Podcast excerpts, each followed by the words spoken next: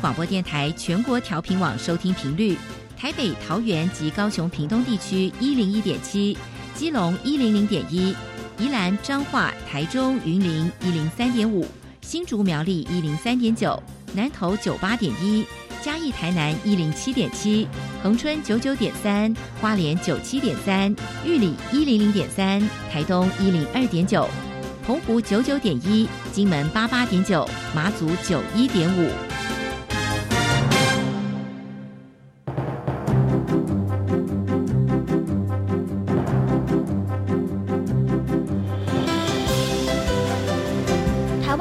要怎么做，才能使孩子面对未来的社会呢？当我们期待学习者改变的同时，也期待教师的教学方法跟着改变，家长的观念也一起改变。一起携手，协力同行。于林校长带您探索、自发、互动、共好的十二年国教新课程，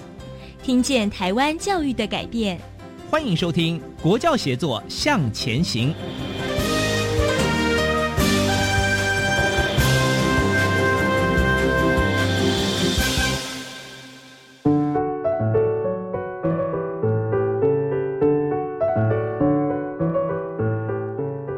各位听众晚安，现在您所收听的是教育广播电台专为十二年国民基本教育新课程所规划的系列节目。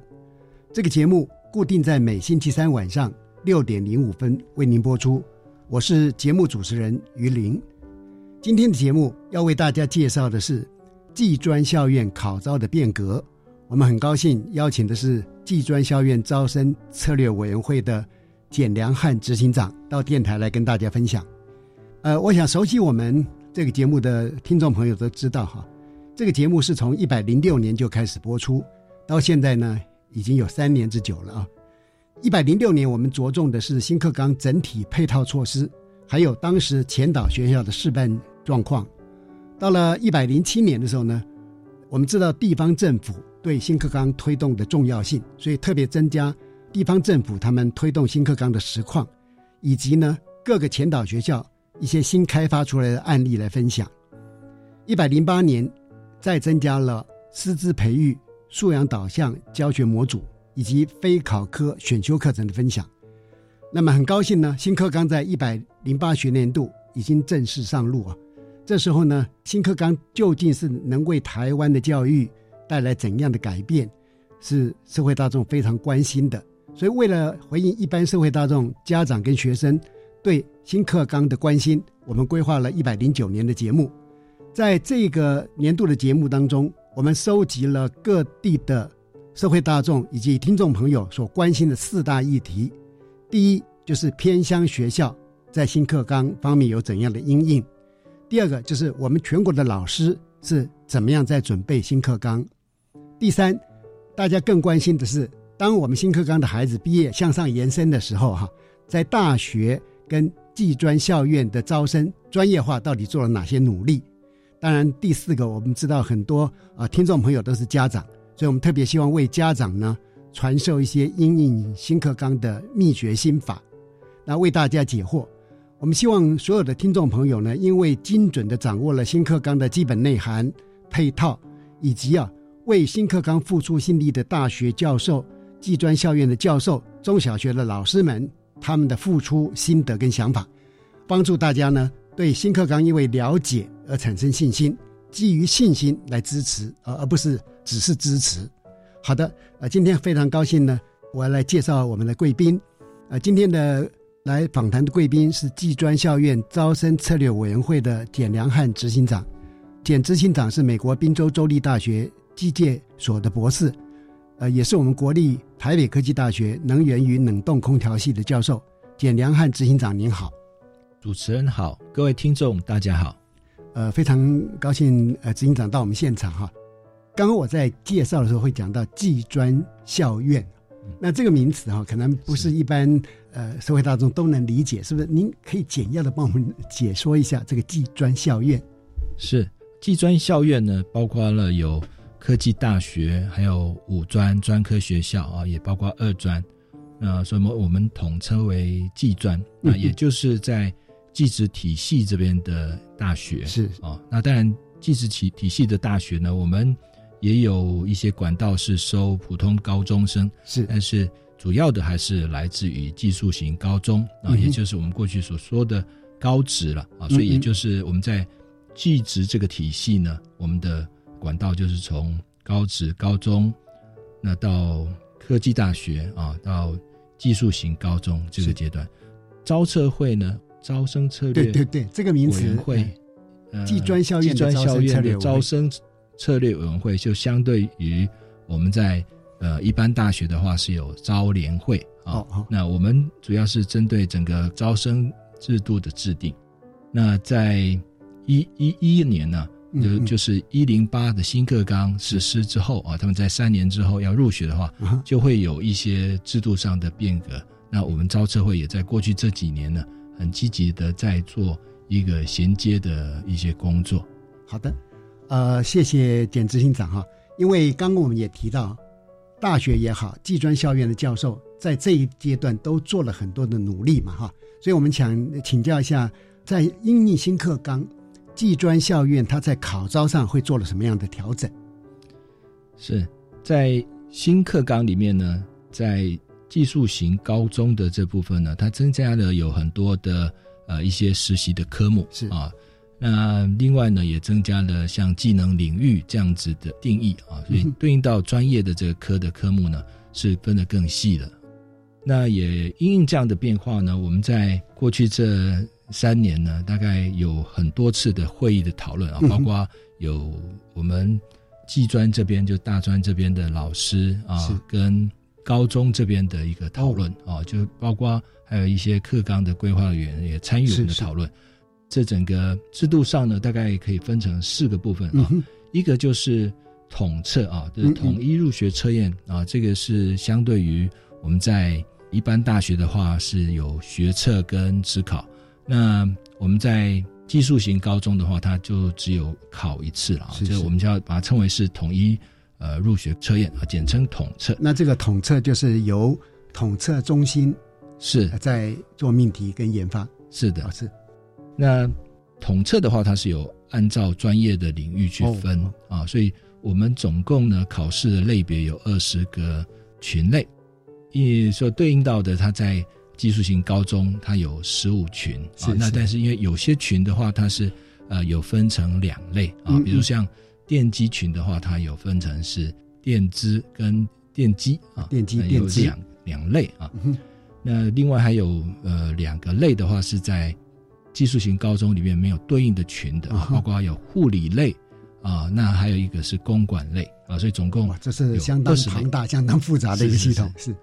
那我们在新课纲呃，因为课程有所改变啊，所以嗯考试的内容呢就有一点变化。是啊不过我们基本上制度上并没有大幅的调整。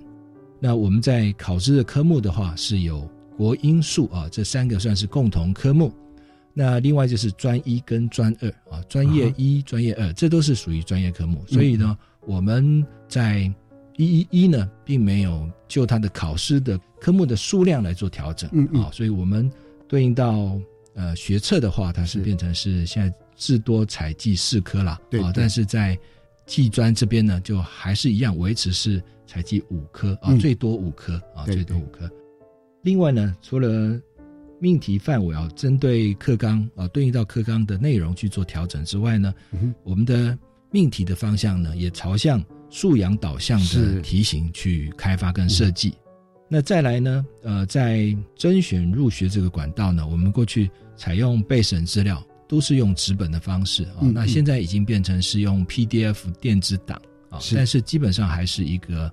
平面式的这样的一个资料啊。那在一一一呢，我们就会配合课纲里面啊，它建制学习历程档案啊嗯，所以所以我们就会把这个学习历程档案呢，按照它的格式纳到我们的备审资料的这个审查啊，嗯也就是说，备审资料呢会采集学习历程档案。这边我们要提醒所有听众朋友的哈，就是我们今天谈的这个内容，它主要的对象呢是在去年，也就是一百零八学年度八月进入技术型高中的孩子，他在一百一十一学年度要进入技专校院的学生，他所运用的这个制度啊。是。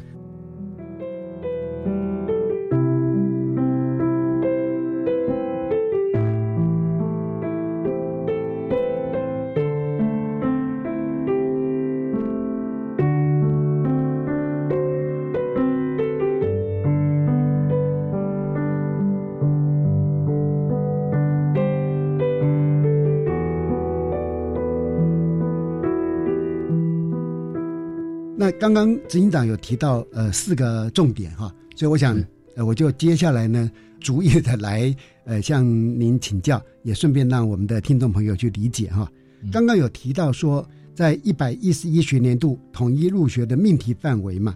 做了一些调整，分别有共同科目跟专业科目哈。那是不是这一个部分，执行长能够帮我们再做一些说明？是在。命题范围啊，因为我们在课纲里面除了专业的科目调整之外啊，在共同科目的话，国文跟英文是固定一个版本，但是在数学的部分，它是有分成是有 A、B、C 三个版本，是啊，基本上是对应到它群别啊，专业的这群别，比如说像商业类的话，它的数学是 A 版本。农业类的话就是 B 版本，那另外工业类型的，包括像机械、电机这些群呢，都是属于 C 版本啊。所以我们在考试的科目的话，也对应到课纲所定义的这个数学版本是啊。那另外就是在专业科目的部分，我们基本上还是配合课纲里面的这规划啊。是是，专业科目的话，其实我们过去就。已经是现行的话，就已经是啊有专业一、专业二啊。配合新的课纲呢，我们现在就按照有四个原则来做调整啊。第一个就是还是用原来的命题范围来调整啊。那再来的话，再对应到课纲里面固定的群专业科目，还有群共同实习科目，这这些那这两个都是固定的，是啊，OK，都是以固定的群啊，因为我们的技高群的话。是以群为单位啊，所以他的学习的话是共同的这些专业跟实习科目为主。那另外就是我们要在从技专就升入大学之后啊，这个所要准备的一些先辈知识啊，所以这个是我们经过了技专跟技高的老师的对话啊所定义出来的。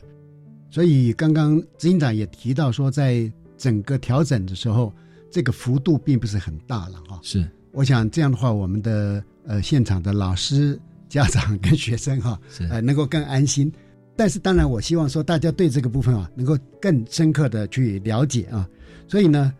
我们是不是也来请教？刚刚有一个向度啊，是讲到说一百一十一年的命题会朝素养导向的方向去命题。是。那么这个命题的方向是不是也可以给我们提示一下？好的。素养导向啊，这个是配合我们在啊新的课纲里面是强调的是核心素养的培养啊，那包括了他的知识能力态度啊，要培养学生适应现在的生活跟面对未来挑战的这样的呃一个素养啊。是。那我们在统测的部分呢，也配合这样的一个理念啊，所以我们在命题的方向上面呢。呃，在语文类啊，包括国文跟英文的，都是会重视阅读能力啦。所以在现在的这个社会里面啊，我们的知识啊，包括我的小孩，从这个网络上会吸收到很多的知识，是他可以教我很多新的东西。呃，所以阅读是很重要。是，所以我们在培养学生的时候，他要有自学能力，阅读是一个关键啊。所以在国文科跟英文科的话，我们都会重视。他的阅读能力啊，那我们在命题的时候，在国文科的时候，我们在统测里面呢，就会把他职场里面的一些情境呢融融汇在题型里面啊。而且现在我们就是朝向一个比较整合题型哦啊，所以他要去读，先读一段文字，所以这个阅读能力是很重要的。对啊，那在英文科的部分啊，就我们比较偏重是在生活的应用上面。嗯，那一样的在阅读。还有这个写作的能力，这个是我们要重视的。是啊，那另外在数学科的部分，我们除了这个要重视它的重整的能力，是一些观念的重整。那另外就是我们借由图像的方式，那在数学的部分，我们就暂时可能要先把阅读这个先不再那么的重视啊嗯嗯。啊，因为我们不希望说他是因为阅读能力不好，数学就没哦考差了是啊。对对对，所以我们在数学课的部分重视的反而是我借由图像去帮助学生了解，是。啊，是因为所以这边哈、数学课我很有兴趣了，是。因为刚刚呃执行长有提到数学科有 A、B、C 嘛，比如说商业类群或者是就所谓 A，那么农业类的这一群是可能是 B 或者工业是 C，那这三个题卷也应该不一样哦。是是是是那三种不同的，它的题目的形态啦，呃，测试的难度也会有所差异。是是有差异哦。哦，好的，这个部分我我想说，哎，我们的同学们哈，对这个部分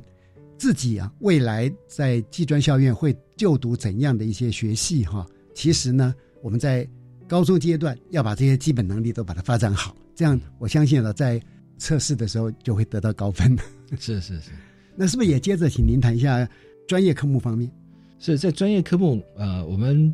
在技职这个体系呢是非常重视实作的。是啊那在新课纲里面也增加了也十五到三十个学分的这个实习科目。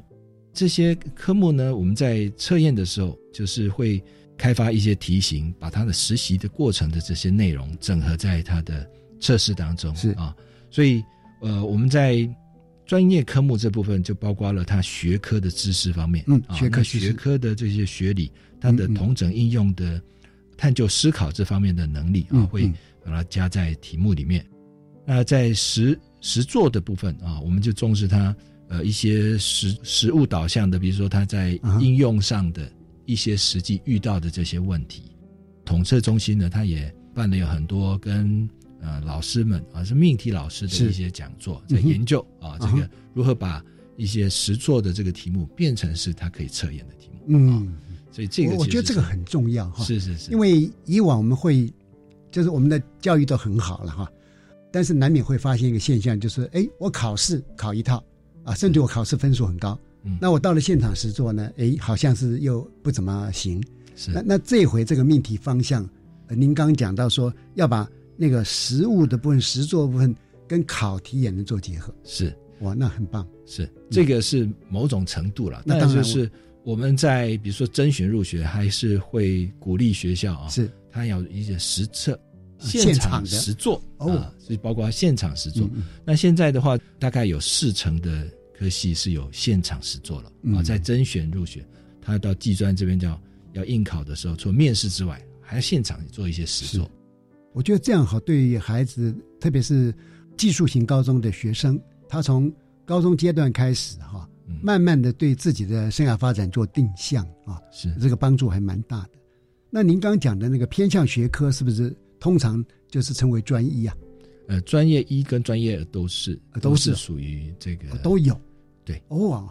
那这样的话，在专业科目我们也做了一个说明哈。是那当然，这时候呃，身为老师或者家长或者同学，我们就会来关心一个问题嘛，就素养导向的命题啊，这是一个趋势了，是而且事实上可能已经做了哈。嗯那我是学生，呃，我是老师，我要怎么教，来怎么学？这边是不是简良汉执行长可以呢透露一些秘诀？我想哈，这个素养导向，当然我们很重视的就是他的阅读。那当然，这个其实我也很高兴你问我这个问题了哈。其实是我们也发现说，重视阅读这个是很重要。是哦可是呃，在高中这个阶段的时候，在我们统测啊、学测啊，这个我们要分别这个学生的能力，是要加了他的阅读能力、中整的思考的能力，是是要重视啊。对，那但是在高中的教育的时候，我们还是要重视他的基本能力了。对对啊对，所以他的基本能力呢，如果说你考试太多的，他需要阅读的能力，变成说他会挫折啊他是会有挫折感。所以其实我们在高中、高职这个阶段嗯哼，啊，其实在这个如果是啊，比如说他的段考啊嗯，这似乎就你的阅读不能过度的重视了是啊，所以反过来，那当然在大考啊就，是统测、学测，嗯嗯，这个阅读会有一定的比例的题目了解。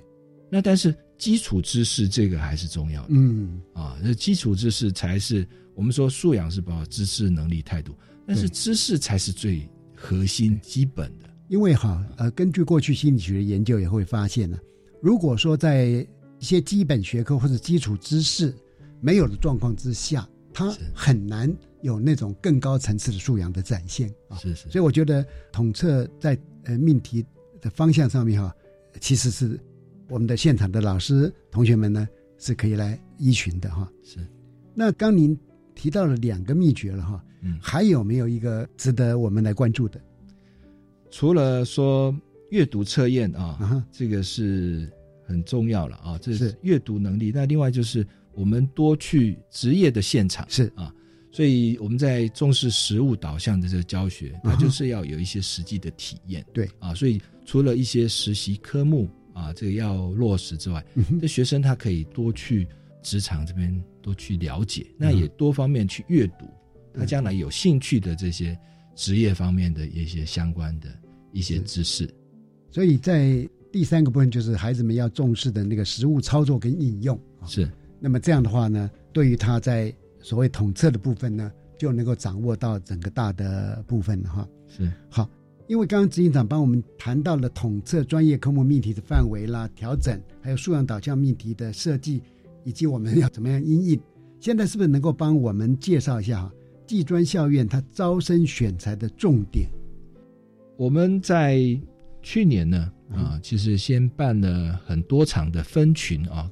根据专业群，我们办了很多场的座谈，是就是由技术型高中跟科大啊技专这边呢的老师来做一个对谈，针对这个课纲的内容啊，那还有技高这边培养的学生的重点，跟我们选材技专这边选材的重点去做讨论。是，所以我们已经请全国所有的系呢都做了一个调查。啊那这个内容呢，我们现在已经公告在网站上面。这边现在所公告的是一个比较核心的内容。明年的四月还有更完整的公内容要公告。我。想我们先卖个关子哈，就是到底技专校院它招生的重点在哪里哈？我们先来听一段音乐，听完音乐之后，我们再继续来请教简良和执行长。我祈祷拥有一颗透明的心灵和会流泪的眼睛，夜空中最亮的星，请指引我靠近你。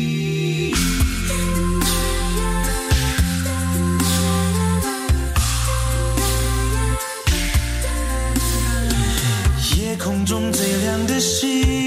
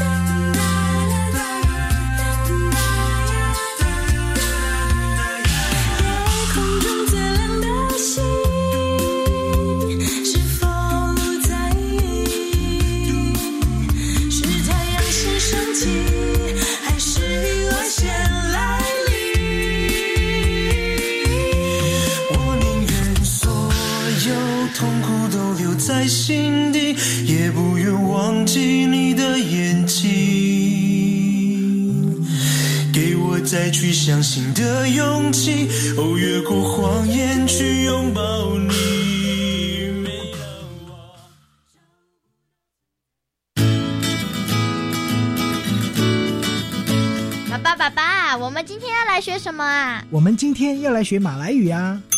每周一至周五七点二十分，教育电台全国联播儿童节目，快来跟我们一起轻松来学马来语。小朋友也一起说说看吧。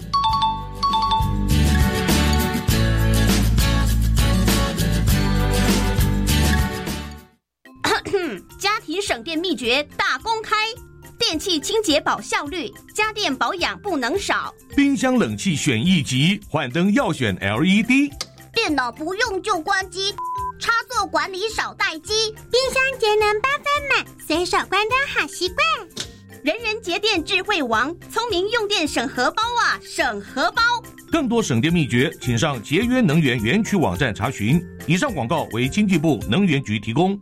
你知道两岁的小朋友就读幼儿园有优惠或补助吗？嗯，符合资格者就读公共化幼儿园，每月缴两千五百元；非营利幼儿园每月缴约三千五百元；准公共幼儿园每月缴约四千五百元哦。那念私立幼儿园呢？符合资格者每月可领育儿津贴两千五百元呢。满两岁的小朋友如果要念幼儿园，将会有更多机会。未来会增设两岁专班，到一百一十三年预计增加八百班，提供一万两千个名额。以上广告由教育部提供。大家好，我们是台湾弦乐团，我们都在教育广播电台。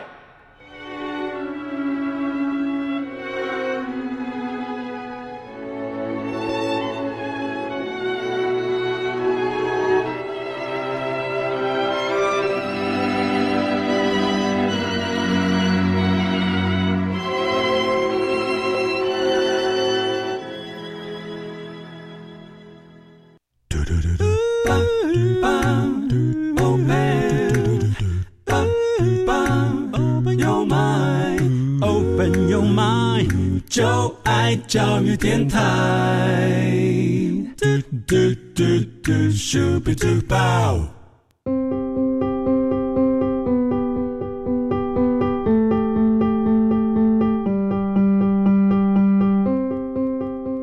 各位听众晚安，您现在收听的是国教协作向前行。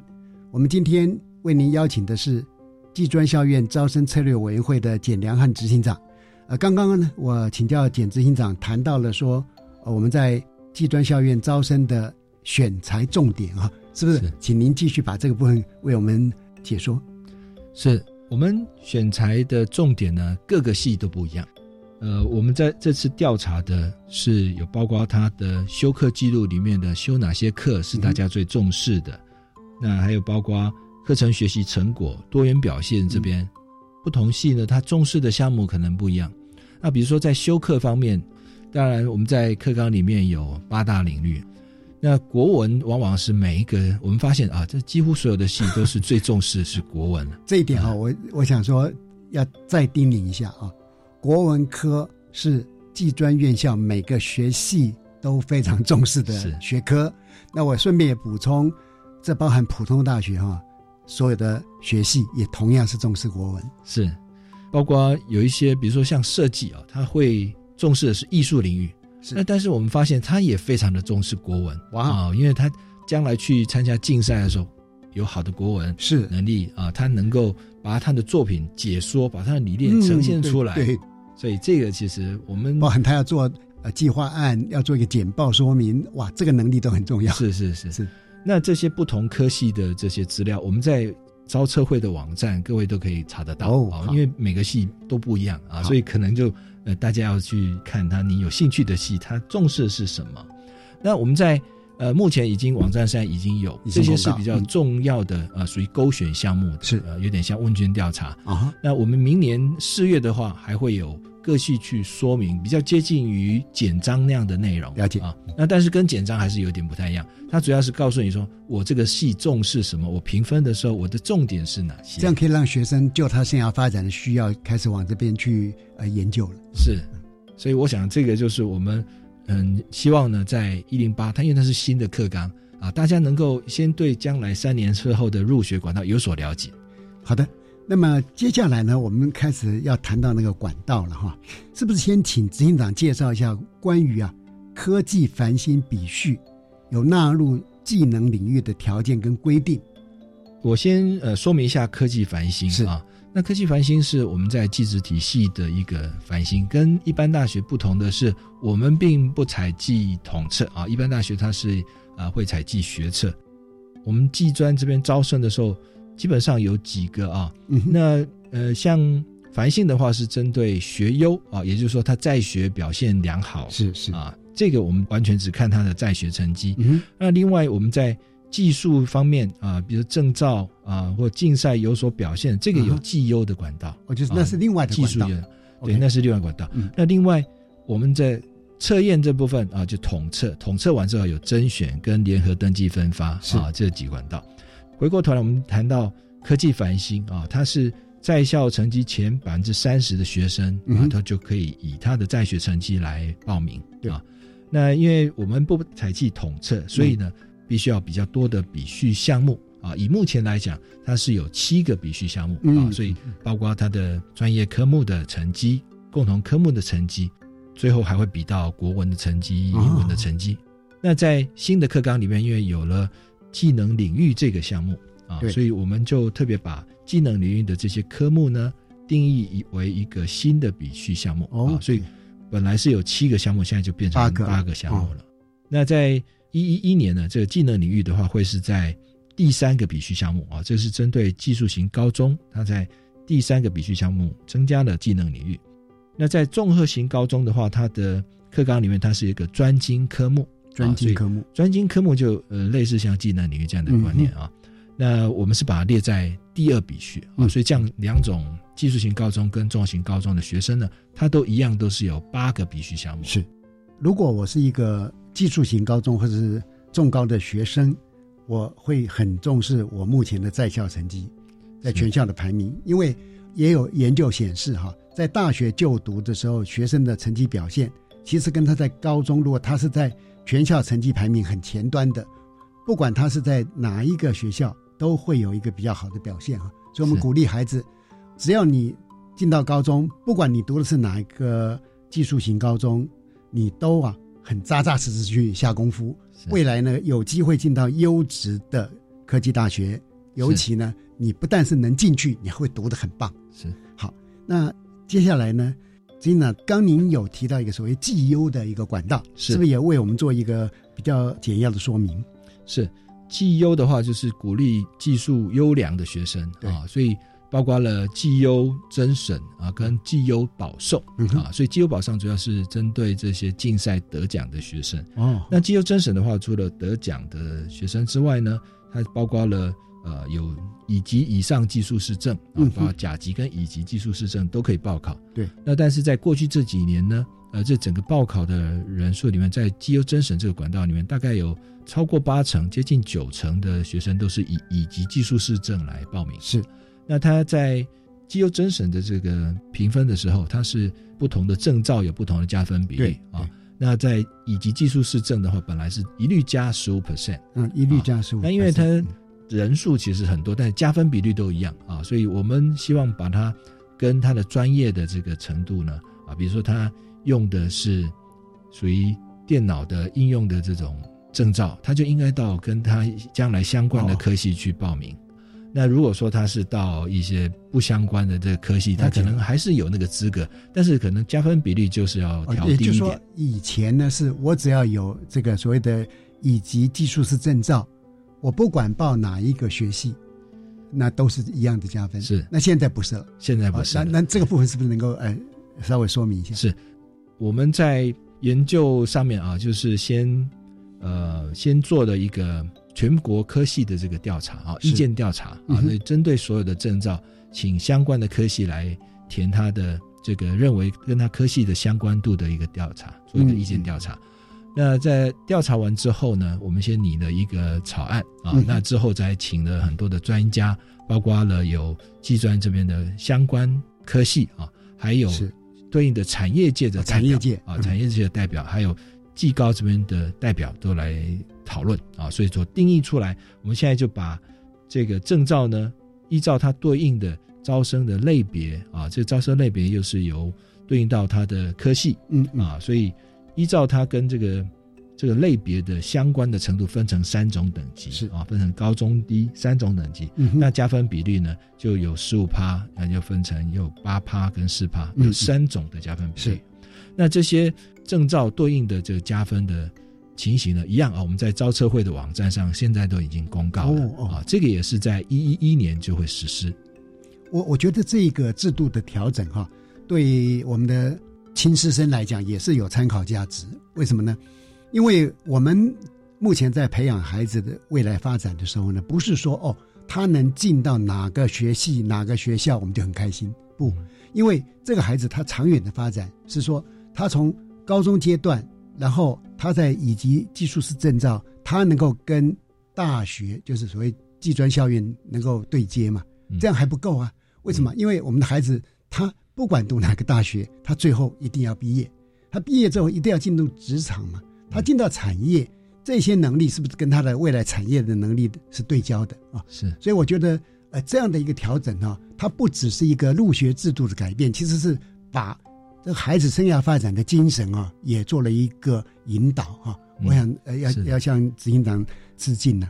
那这时候我们就还有更进一步的技术问题了。好，我现在可能不止一张哦，我有两张、三张，这个时候是不是我就可以不断的加分？还是、呃还是要怎么样处理？是这部分呢，我们现在的制度就是这样，啊就是说你可以选最有利的一张证照来当做加分的那个证照。是，但是你你有很多张证照的话，因为我们会看你的备审资料啊你都还是可以呈现出来。啊那我们老师在评分的时候，你比较多的表现，可能给你的分数就会比较高。但是在加分比率上面啊，那个就是固定一张啊，其中你挑最有利的那一张。是我觉得这样做很好，一方面又有一个很明确的公平性，是因为哪一个人要加几分，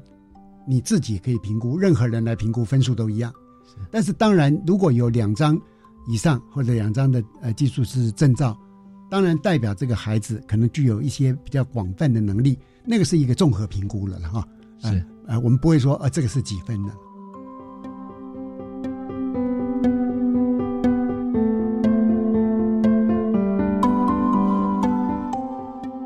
因为刚刚执行长有谈到技专校院选材的重点嘛，有提过说会参采学生的学习历程档案，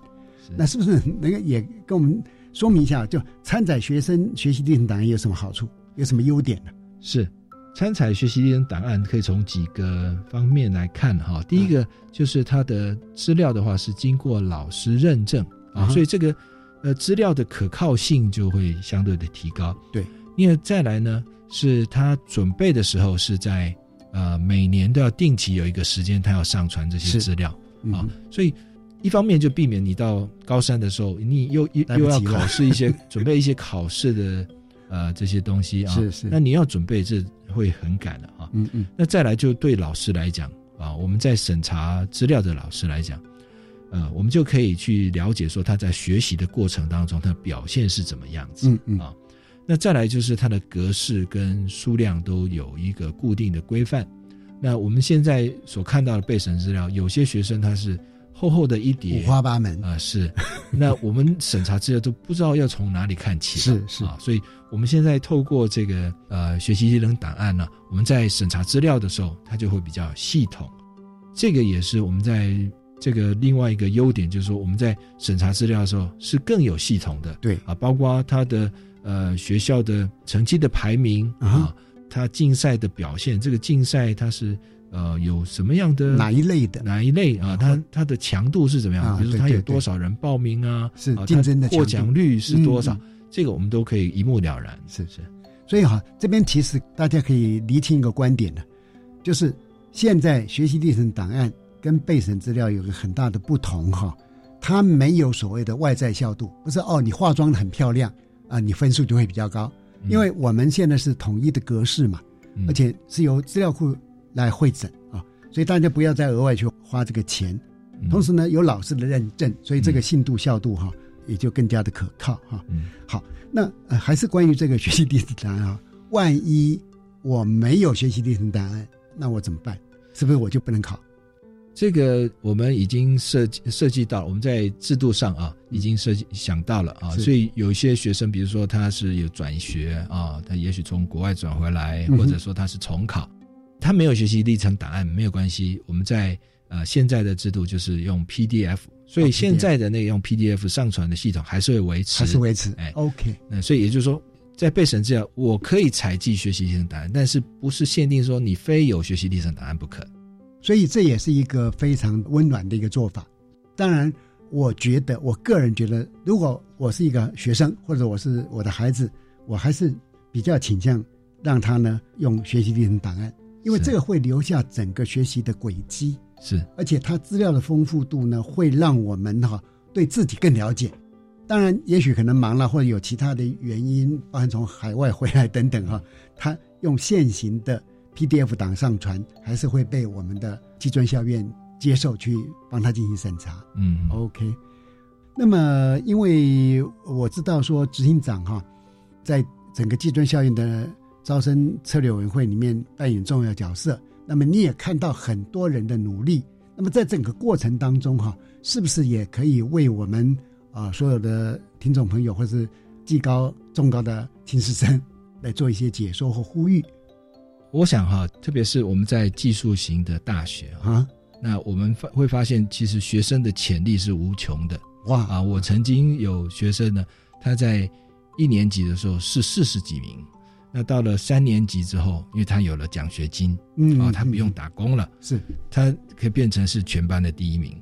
那这个学生呢，现在要念博士了，哇，而且都有很好的表现啊，所以这学生的潜力是无穷的。嗯啊，那我们在看学生资料的时候呢，我们也会多方去探索，嗯。啊，所以其实现现在对于这个学习历程档案，大家不了解，所以可能会有点恐慌。但是我觉得可能要呼吁的就是说，请相信技专的老师是。啊，会投入教学的这个行列的，都是有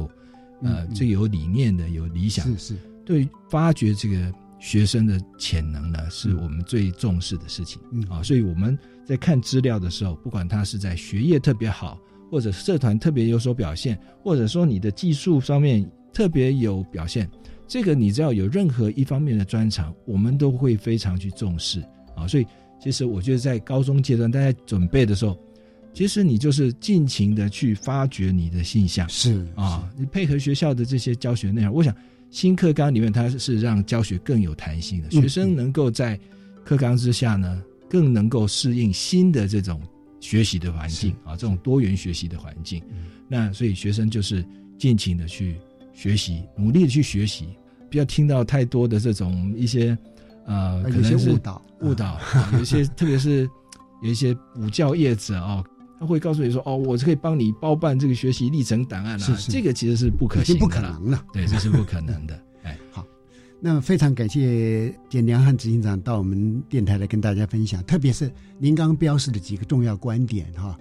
第一个，每一个孩子要尽情的做内在的自我探索，是，然后也关怀整个外界的一些变化，让你的呃生命力丰富的潜能能够跟我们真实的情境做一个交互作用。是第二个呢，呃，孩子们也要知道说，只要你把自己的能力啊激发出来了，你到了技专校院，我们的教授们会非常关心你的生涯发展，来跟你一起努力，帮你来进行开发啊，来编织你未来美好的人生。这是呃我们非常高兴的，特别技专校院在这一段时间做了这么多努力，呃，教授们跟我们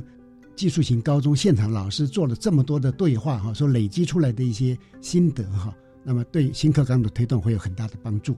啊，再一次谢谢简良汉执行长到我们的节目。好，谢谢主持人，谢谢各位听众。接着，请您收听由白天主持的小单元课纲交流道。老师、同学、家长们请注意，关于十二年国教新课纲的疑难问题与解答，都在课纲交流道。大家好，我是白天，为大家邀请到的是来自新北市立五峰国中的罗佩瑜校长。校长好，主持人好，听众大家好。高中跟高职的适性发展以及未来的工作表现，是不太一样的。白天以前我也是职校出身的，后来有去念了传播学系的硕士班，早一点发现我适性发展应该是在传播方面的话，搞不好我现在是博士了呢。校长，因为我们国中阶段呢，距离我现在已经很久了，但是现在的孩子很幸福哦，他们可不可以更知道自己的兴趣和性向呢？从而可以选择自己更适合的高中和高职来就读。我们先来讲这一块好了。协助学生的生涯试探以及适性的选择，是我们国中阶段非常重要的工作。以新北市来讲，我们这几年甚至于希望把职业试探的概念，协助孩子认识自己的能力、嗯性向、兴趣这样的事情，延伸到国小。所以新北市这几年成立了将近十六所的职业试探与体验教育中心。嗯哼，国教署这几年也在各县市都有辅导各县市来成立这样的职探中心，嗯哼也就是希望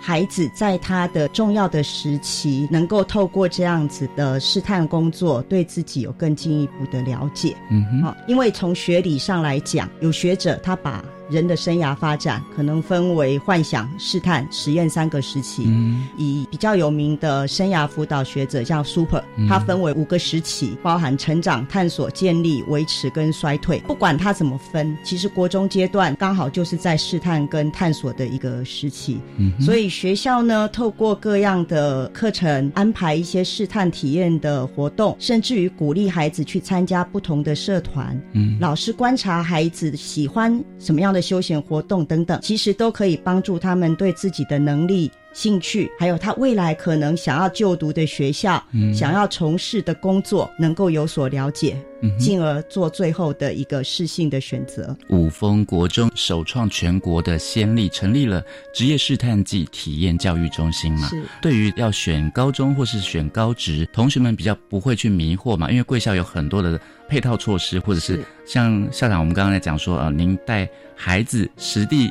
去看他们的未来可能会工作的职场，是或是请教师来学校演讲，可以请校长再帮我们说明吗？呃，我想孩子从国小升到国中，其实比较多接触的还是基础的国音数设字这样的嗯。学科，所以家长可能也没有那么多的时间做一个进一步的安排。嗯所以学校第一个会利用一些社团或者是班周会的时间，段考下午，甚至我们学校还利用寒暑假做一些系列的规划。嗯哼，比如说带孩子去职场做参访，对，像我们学校就离调查局很近，嗯。所以很多老师可能诶用班周会课走路就可以带孩子去调查局做参访，嗯哇。让他们知道原来调查局是这样子的一个工作状况。嗯哼，也有家长他自己本身在淘机或者在捷运局工作，嗯也会带班上的孩子到这样的职场去做参访。当然，台湾很多观光工厂，它其实也是以可以利用的资源，让孩子知道原来工厂的运作模式是怎么样。嗯另外，国教署每一年都会补助全国的国中，嗯让学校可以安排带孩子到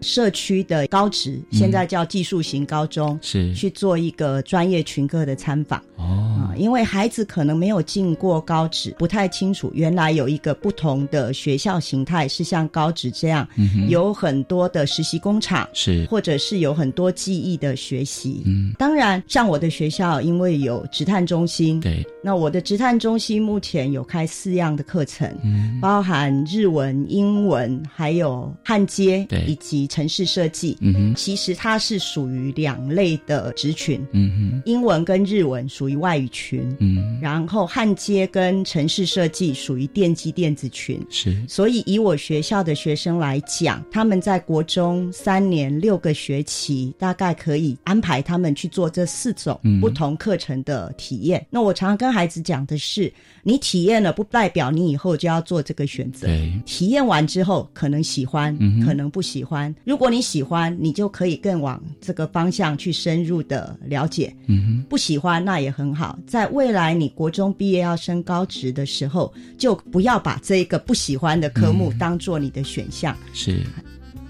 请教我们罗佩瑜校长啊，因为像白天这样子，原本是职校出身的，但是我又很深刻知道说，其实我是喜欢语言的，是。我是未来可能想要当老师啊，是。但是呢，职校的孩子可能想说，我以后要学习技艺，我就要直接投入职场的工作，是。甚至是研究方面的工作了啊、要怎么样来协助我们国中的孩子来做生涯的试探呢？孩子的发展本来就都有不同的面向。对。我在教育工作大概三十年啊、我在当校长之前，我是一位辅导老师。哦，我曾经看过有些孩子嗯。很清楚自己未来的选择，是。就是想要走学术，嗯或者他想要选择的工作是高职没有的，对，那他当然就是选择高中，嗯然后选择读大学。是，但是也有一些孩子，他也很明确，他知道自己就是喜欢实际去操作的课程，是，所以他就知道要选择高职。嗯嗯，还有一些孩子生涯未定向，对，也还不少。嗯哼，有两方面的建议啦。第一个会请学校再多安排一些试探活动，是，让他再多去看看不同面向的一些科别，嗯哼。或者是选择，对，更清楚自己的能力或兴趣嗯在哪里。没错，那也会请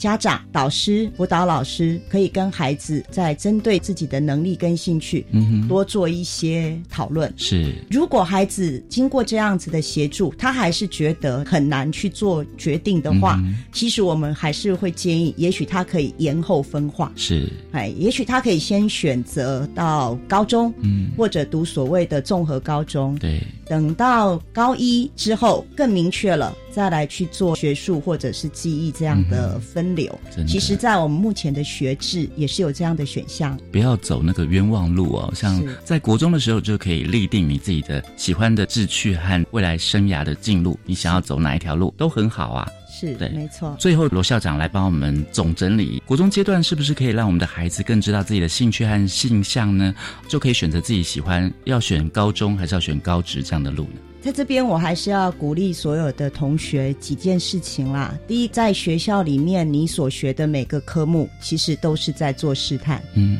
啊，我想很多同学都很清楚啊，自己的国文、社会比较好，对，还是数学、理化比较好，嗯或者有些同学他是跑步、体育很棒，对，音乐、美术很棒，其实它就是一个最基本的能力的试探。嗯哼，再来鼓励同学，学校会办很多的参访，很多的试探课程。嗯，衷心的建议同学可以利用这样的时间，好好的去发现自己对这一些科别或者对这些活动，嗯哼，能不能做得很棒，对，有没有兴趣。嗯哼，最后可能还要再去思考的是，喜欢的科别或者喜欢的事情，对应到高职或者高中、大学，它可能会是什么样的科别，嗯，学习什么样的内容。对，最后还是一个做决定的能力。嗯，其实孩子到了国中，应该已经是迈向成人的预备的阶段。对，那也希望我们的爸爸妈妈可以把孩子当做一个大人，嗯哼，然后听听孩子他对自己未来规划的想法，嗯，那陪着孩子一起去讨论。在国中阶段，如果能够培养做决定、洞察未来社会的一个变化，嗯，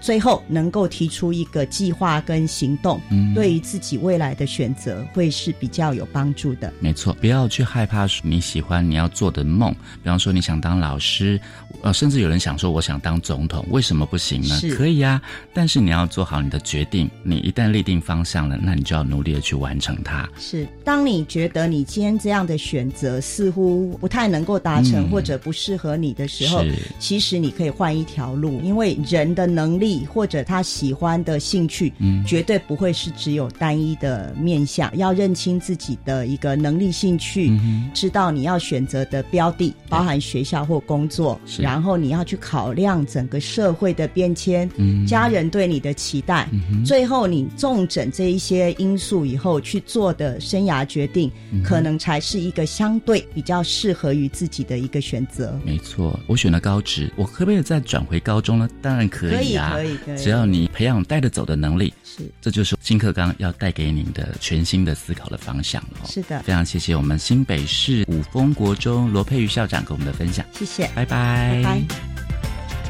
我是白天课纲交流到，下次再见喽。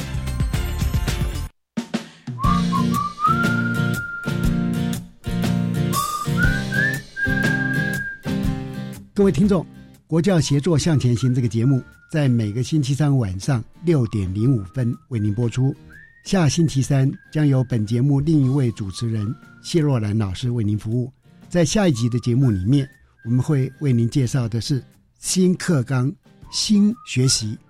我们亲师生齐力向前行。欢迎您再次准时收听，晚安。